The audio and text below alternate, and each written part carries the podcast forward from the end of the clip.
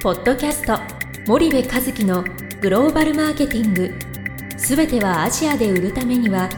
過去1000社以上の海外展開の支援を行ってきた森部和樹がグローバルマーケティングを分かりやすく解説します。こんにちはナビゲーターの東忠夫です。こんにちは森部和樹です。森部和樹の新刊この一冊で全てがわかるグローバルマーケティングの基本が出版されましたぜひお近くの書店アマゾンでお求めください。じゃあ森部さんあの、まあ、前回に引き続き、はい。まあ、グローバルマーケティングの基本からはいケースをちょっとご紹介して、はい。予約してお伝えしてるんですけれども、はい。まあ、ケース9で、まあ、近代小売への効率的な導入方法ははい。消費財メーカーです、まあ、新規に参入する場合、まあ、多分新規に参入する国があって、多分その近代小売への効率的な導入方法を教えてくださいと。はいで一気にやるべきなのか、まあ、それとも少しずつやるべきなのかで悩んでいますと。うんうんうん。なるほど。あの結論から言うと少しずつやった方がいいと思いますと、うん。で一気にやれたらそれはいいんですけど、うん。とてつもない経営資源かかりますと。うん。でなかなか日本企業ってその経営資源をじゃあしっかり投資してっていうような会社ってそんなないと思うんですよ。うんでいきなりそれって成功体験とか実績とか型が会社にないのにね、うんいきなりじゃあ網羅的にドーンみたいなのって、まあ、まずないと思うんで、はい。まあ、あのそこはちょっと一歩一歩やっていくっていうことの方うんうんうんうん。が、まあ、あのロスが少なくていいんじゃないかなというふうに思いますと。でまあどういうふうに効率的にやっていくかっていうとそのえ ASEAN でしたっけ？え新興国ですよね。うん。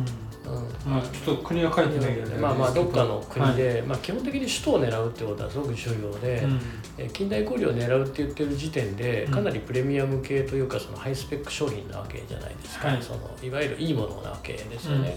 でそうすると伝統小売に置きにくいようなものだと思うので、うん。うん。まずはその首都を攻めるってことがすごく重要でう、ん。で首都を選んだら今度小売を選ぶってことをやる必要があって、で小売もスーパーコンビニドラッグとかって系統があるじゃないですか、うんうんで自分たちの商品が最も適している系統はドラッグストア系なのかコンビニ系なのかスーパー系なのか何なのかっていうことの特定をまずしてそれが仮にコンビニだとしたらやっぱりコンビニから攻略するってことがすごく重要だと思うんですよね。はい。スーパーだと思うんだらスーパーからこうあの攻略したらいいと思うんですけど、うんうんでじゃあ仮にコンビニだとなった時にコンビニも A 社 B 社 C 社ってあるわけじゃないですか。そうするとどこと自分たちは一番最初にね半年1年独占でやるっていうとその A 社とやりますって言ったら A 社喜ぶわけですよ。うん。まあまあ実名で言ったらセブンイレブンとかねローソンとかうんファミマじゃないですか、大体うん。海外 ASEAN にあるあのコンビニってね。うん。でそうするとじゃあセブンとやります。でじゃあセブンとやるんだったらもうセブンと、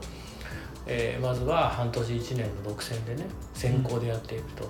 でそのセブンの中でも例えば店舗がね仮に1000店舗あったんですよ、うん。1000店舗を一気にやるんではなくてまず100店舗からやるとかね、でその100店舗で実績積むと他の店舗でもやりたいってなってくるわけですよ、うんでそうした時にやっぱり導入費の交渉とかがすごい楽になりますよね、うん最初の100店舗はそれなりに払わないといけないけど、うん。1000店舗に伸ばす時に、まあ、この商品置けば売れるからはい。そんなに導入費取らなくてもいいみたいなね、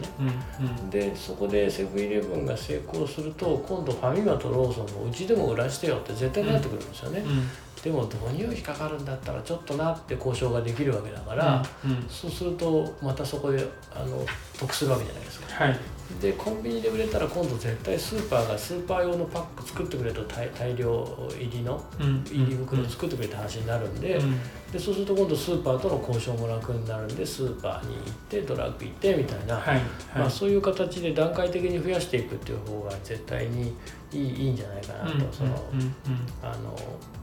もしこう修正が起きた時にはい。戻ってまた修正してまた再チャレンジみたいなね、その仮説検証の繰り返しプロセスが非常にその小さな範囲で行われてるので、楽に進むじゃないですか、はい。で圧倒的な勝ちパターンがもう完全に自分たちこれだっていうのが分かったら一気にドーンと広げていったらいいので、うんそこまではやっぱりね限定的にやっていくっていうことがあの得策だと思いますけどもね。